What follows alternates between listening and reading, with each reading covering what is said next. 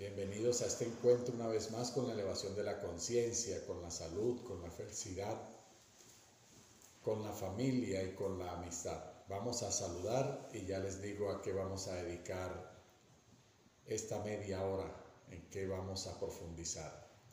Chin.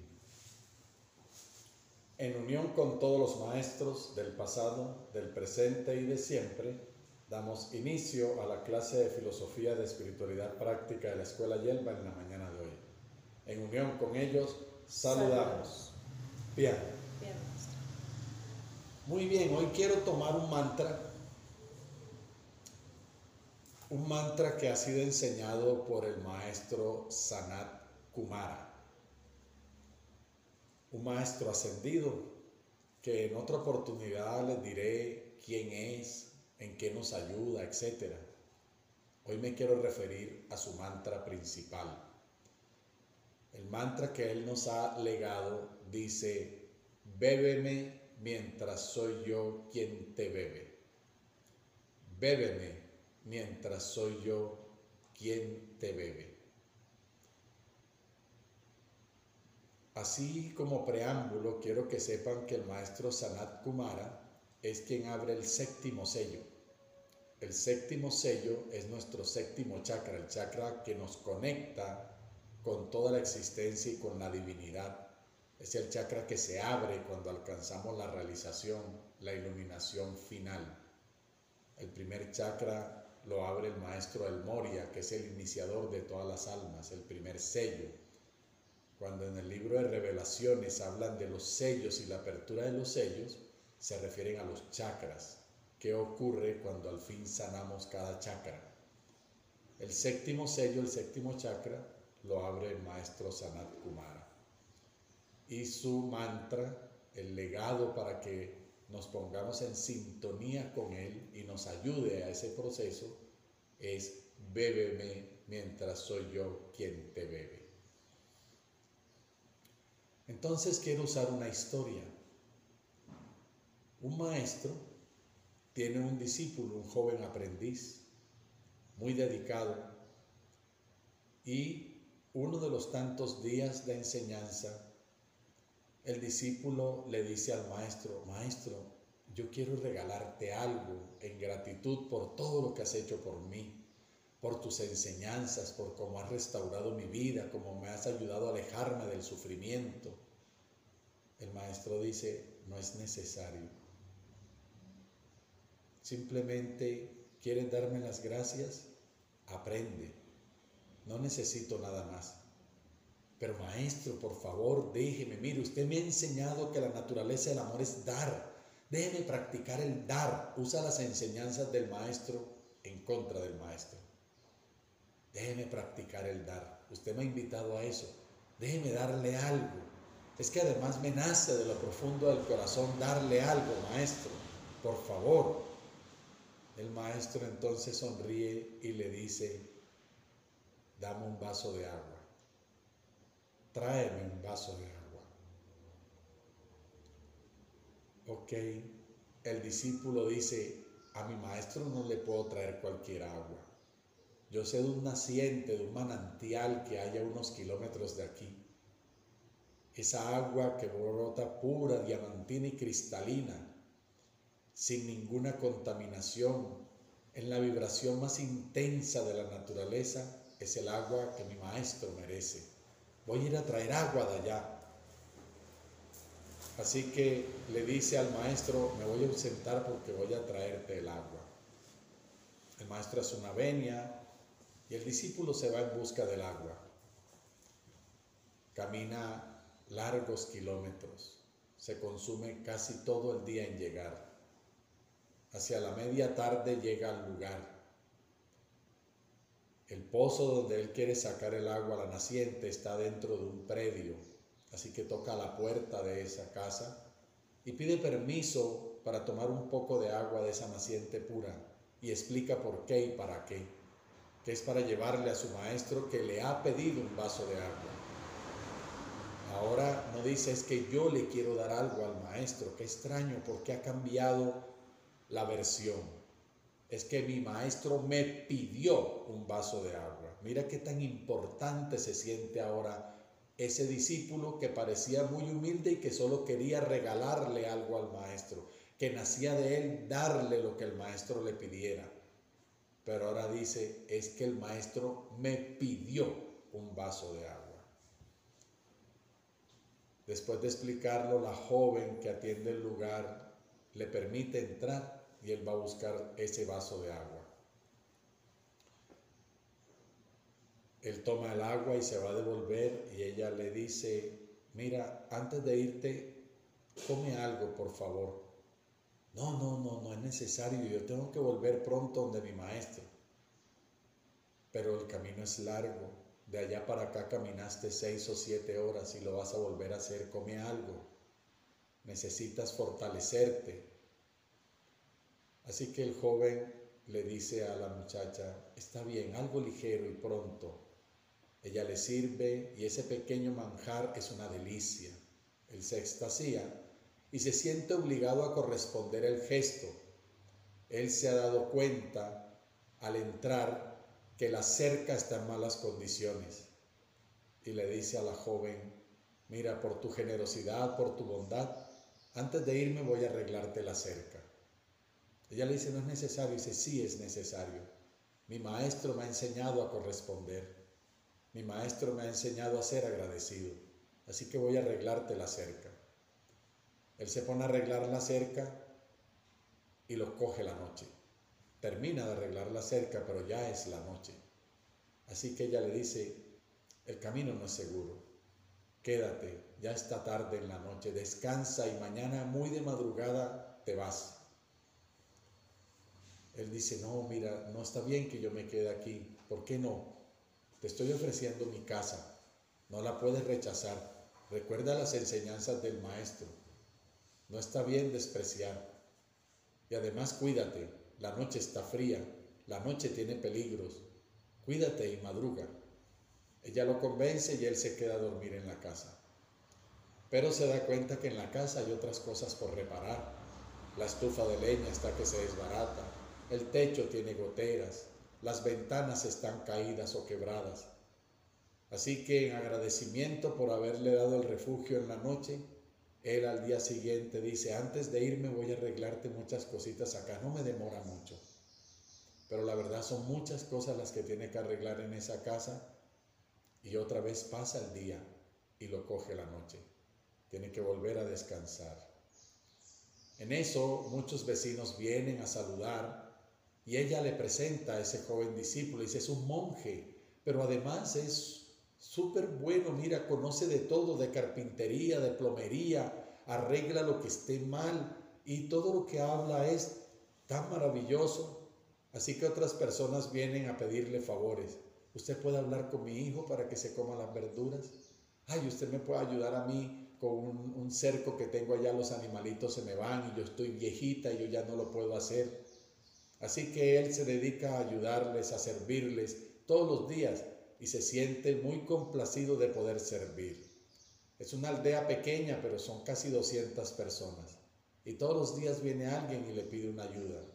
Y Él extiende las enseñanzas y Él les comenta esto y lo otro y los ayuda a entender y los ayuda a elevar la conciencia y los ayuda a curarse y los ayuda a alejarse del sufrimiento, los ayuda a vivir como una hermandad, a solucionar las dificultades de sus hogares, a hacer rendir los alimentos, a cooperar entre ellos, a manejar mejor la labranza y el campo. Y la aldea se pone hermosa, espectacular. Ahora ya no son pocos días, han pasado varios meses. Él se ha quedado una y otra vez allí, ayudando y sirviendo. Y esta aldea está lindísima, está próspera, la gente está feliz. De pronto, esta aldea es costera a la orilla del mar. Varios meses después, hay un terremoto en el mar y se forma una ola enorme, un tsunami. Y ese tsunami enorme entra a la tierra y desbarata todo a su paso. incluyendo la aldea. Todas las casas que él ayudó a construir y a reparar, todas las cercas que él levantó, todos los animalitos que ayudó a criar, todos los sembrados que ayudó a prosperar, todas las casas se volvieron añicos, todas las obras se desbarataron en un instante, no quedaba nada. De pronto levanta la vista a la ola que todavía está pasando, la enorme ola del tsunami, y en la cresta de la ola ve a su maestro sentado, sonriente en la cresta de la ola. Y cuando el maestro pasa sentado en la cresta de la ola, le sonríe y le dice, todavía estoy esperando el vaso de agua. Es una historia conmovedora. Es una historia hermosa pero muy profunda que nos alerta de todos los distractores del camino espiritual. De cómo a veces queremos pasar de ser el discípulo a que a mí me escuchen. Yo tengo mucho también que enseñarle a mi maestro. Ahora yo quiero ser el maestro de mi maestro. Cómo escudado en las enseñanzas del maestro del servicio nos descaminamos. Aquel discípulo perdió el camino de muchas maneras. Y todavía no les he dicho que se enamoró de la joven. Todavía no les he dicho que se quedó a vivir con ella y hasta tuvieron un par de hijos. En el camino encontró muchos distractores disfrazados de espiritualidad disfrazado de conciencia, disfrazado de amor.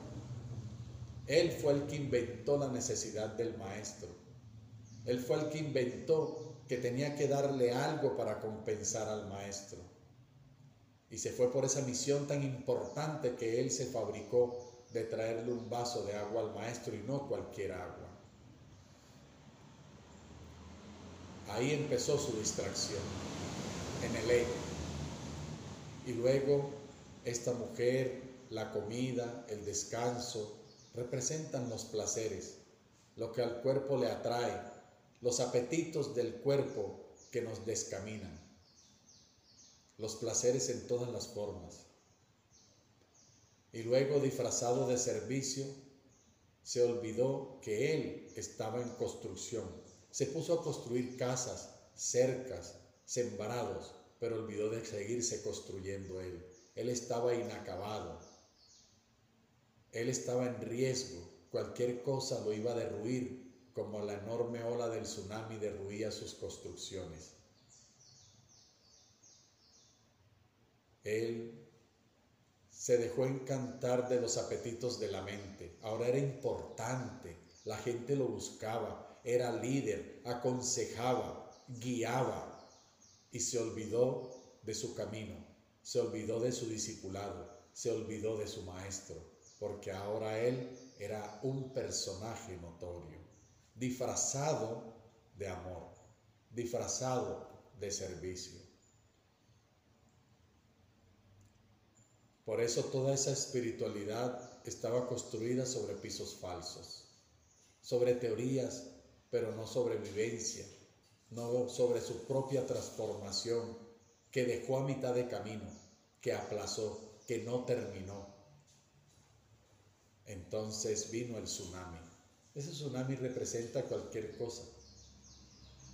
Un trauma emocional, una pérdida económica, algo que sacude tus cimientos y todas las teorías que has considerado verdaderas hasta ese momento.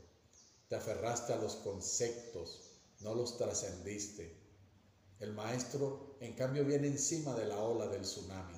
Pase lo que pase, tan tremendo, tan fuerte, tan demoledor como un tsunami, el maestro está encima de esa cresta, sonriente, imperturbable y todavía recuerda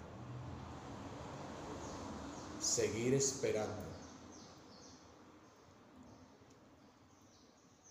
Todavía confía todavía le dice al discípulo, aún estoy esperando el vaso de agua.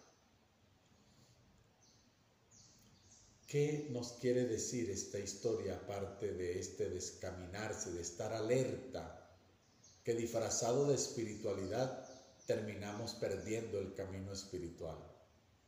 Cuando un maestro le dice a su discípulo, tráeme un vaso de agua, dame un vaso de agua, le está diciendo al discípulo, déjame beberte.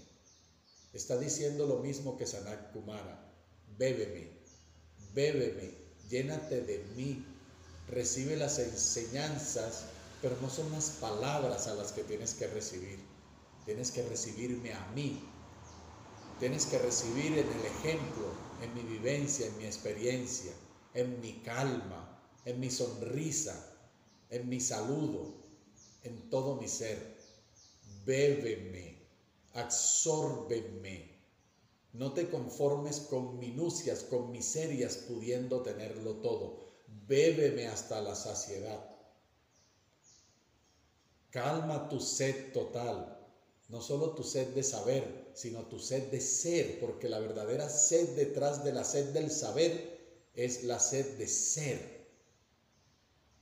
No de saber acerca de la felicidad, sino de ser feliz. No de saber acerca del amor, sino amar.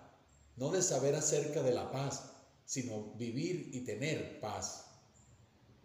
No de saber acerca de la salud, sino de ser saludable. Esa es tu verdadera sed, la misma sed de Jesús en el madero cuando dice tengo sed. Sed de ser, no sed de saber. Bébeme, mientras soy yo quien te bebe. El maestro también te absorbe. El maestro bebe la otra parte. Bebe tu sufrimiento, bebe tu dolor, bebe tu carencia, bebe tu inseguridad. Todo eso que te impide ser, que te impide ser feliz, que te impide ser calmo, que te impide ser libre, que te impide ser sano, que te impide ser pleno, el maestro lo está bebiendo. Es por eso que muchas veces le dices, ¿tienes cinco minuticos? Y entonces lo usas como tu caneco de basura. Pero el maestro te está bebiendo. Esas mismas palabras de Jesús a sus discípulos, vengan a mí los que estén cansados. Entréguenme sus penas, sus sufrimientos, sus cargas, porque mi yugo es suave, mi yugo es ligero. Bébeme mientras soy yo quien te bebe. La verdad,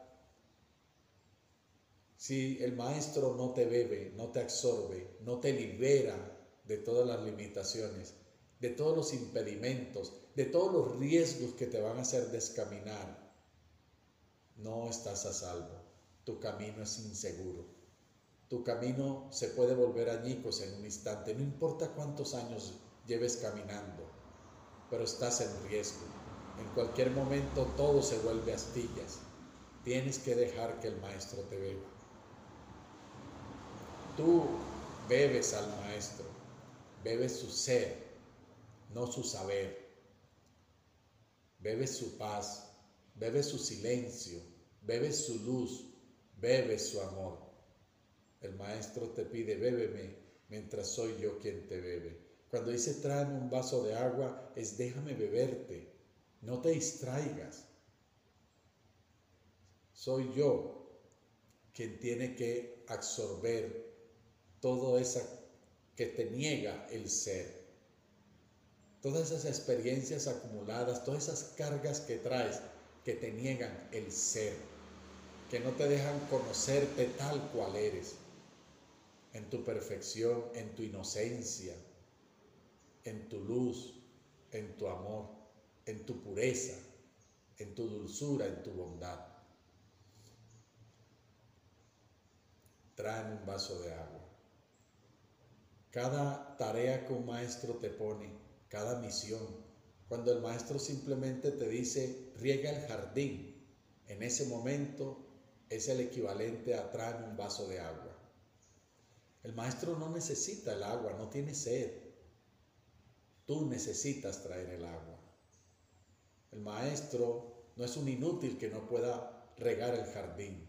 Tú necesitas regar el jardín. No es el jardín el que necesita ser regado por ti, porque hasta lluvia hay.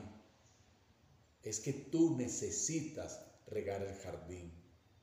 Es tu misión, es tu vaso de agua. Es la forma como bebes para que puedas ser. Cuando el maestro te dice, ve por el mercado, cuando el maestro te dice, eh, mira, dile a este paciente que haga este ejercicio, cuando el maestro te pone cualquier misión, por, por tonta que parezca, sirve el café, parte el pan, te está diciendo, tráeme un vaso de agua, déjame beberte. Te está invitando al servicio, te está invitando a un hacer que te va a llevar al ser, porque hay muchos haceres que te alejan del ser, que te descaminan. El maestro sabe cuál es el hacer que necesitas para que llegues a ser. Te quiero contar otra historia del vaso de agua, porque hay montones de historias con el vaso de agua. Siddhartha Gautama ya está viejo y le dice a su discípulo más joven, lléname este cuenco de agua, tráeme este un poco de agua. Así que el discípulo va a la quebrada que pasa por el campo, entiende que Siddhartha está viejo y tal vez no quiere moverse mucho. Y cuando llega a tomar agua de la quebrada, carretas de bueyes han pasado por ahí, removieron el fondo, el lodo, las hojas, el agua está turbia, horrible. Y entonces se molesta y dice, esta agua no le puedo llevar a mi maestro, esta agua no se puede beber. Y se devuelve molesto y sin el vaso de agua. Y le cuenta a Siddhartha, al Buda, no te pude traer agua, maestro. Mira, pasó unas carretas, dañaron el río, eso está horrible, el agua turbia, no, eso no se puede beber, yo no te la puedo traer. Siddhartha entonces lo mira severamente y le dice, tráeme el vaso de agua que te pedí, vuelve a la quebrada y siéntate a la orilla y espera que el agua se aclare y entonces me la traes. Siéntate a la orilla y no hagas nada, simplemente espera y cuando veas el agua clara, me la traes. El discípulo ahora más molesto se devuelve a la quebrada, otros tres kilómetros. En el tiempo que ha tomado ir de la quebrada a Buda y de Buda a la quebrada, y ya no han pasado más carretas, cuando él llega nota que el agua ya no está tan negra como cuando se fue. Está menos turbia y se sienta a la orilla a esperar. Y nota que pasadas otras horas el agua está otra vez cristalina. Todo el lodo, el limo se asentó, las hojas se fueron con la corriente y el agua está cristalina. Él mete el cuenco en el agua y recoge el agua. Y cuando hace esa acción, comprende. Regresa donde Siddhartha y le dice, gracias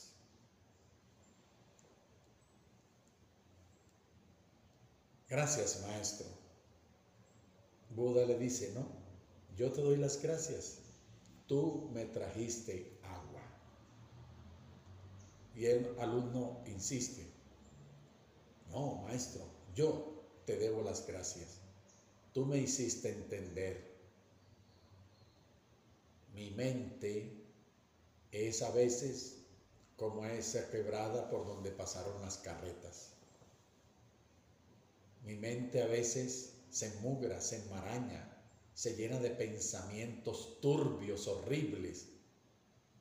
Y ahí no puedo beberte.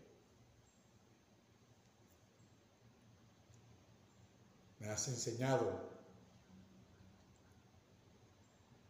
He entendido la meditación es sentarse a la orilla de mi mente. sin hacer nada, quieto, solo observando y esperando, hasta que mi mente se aclara, hasta que todo se asienta, hasta que todo se va al lugar de donde vino. Hoy he entendido.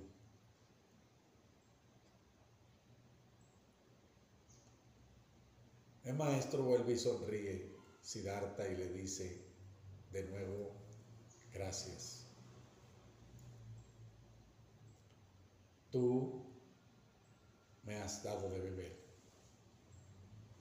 Me trajiste un vaso de agua. Está diciendo, si tú no te decides por aprender, si tú no me dejas enseñarte, tendré sed toda la vida, porque la sed del maestro es enseñar.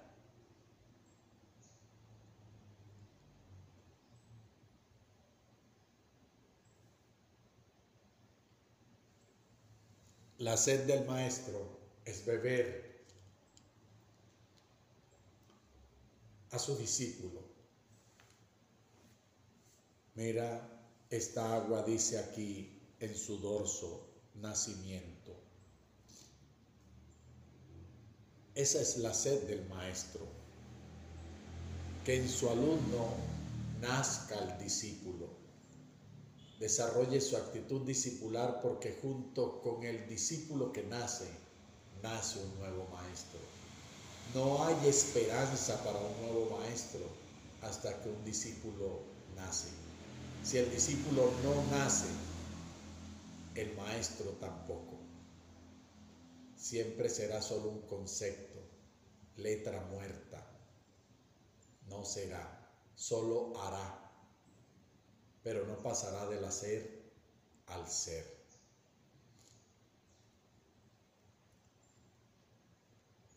Ese es el significado de bébeme mientras soy yo quien te bebe.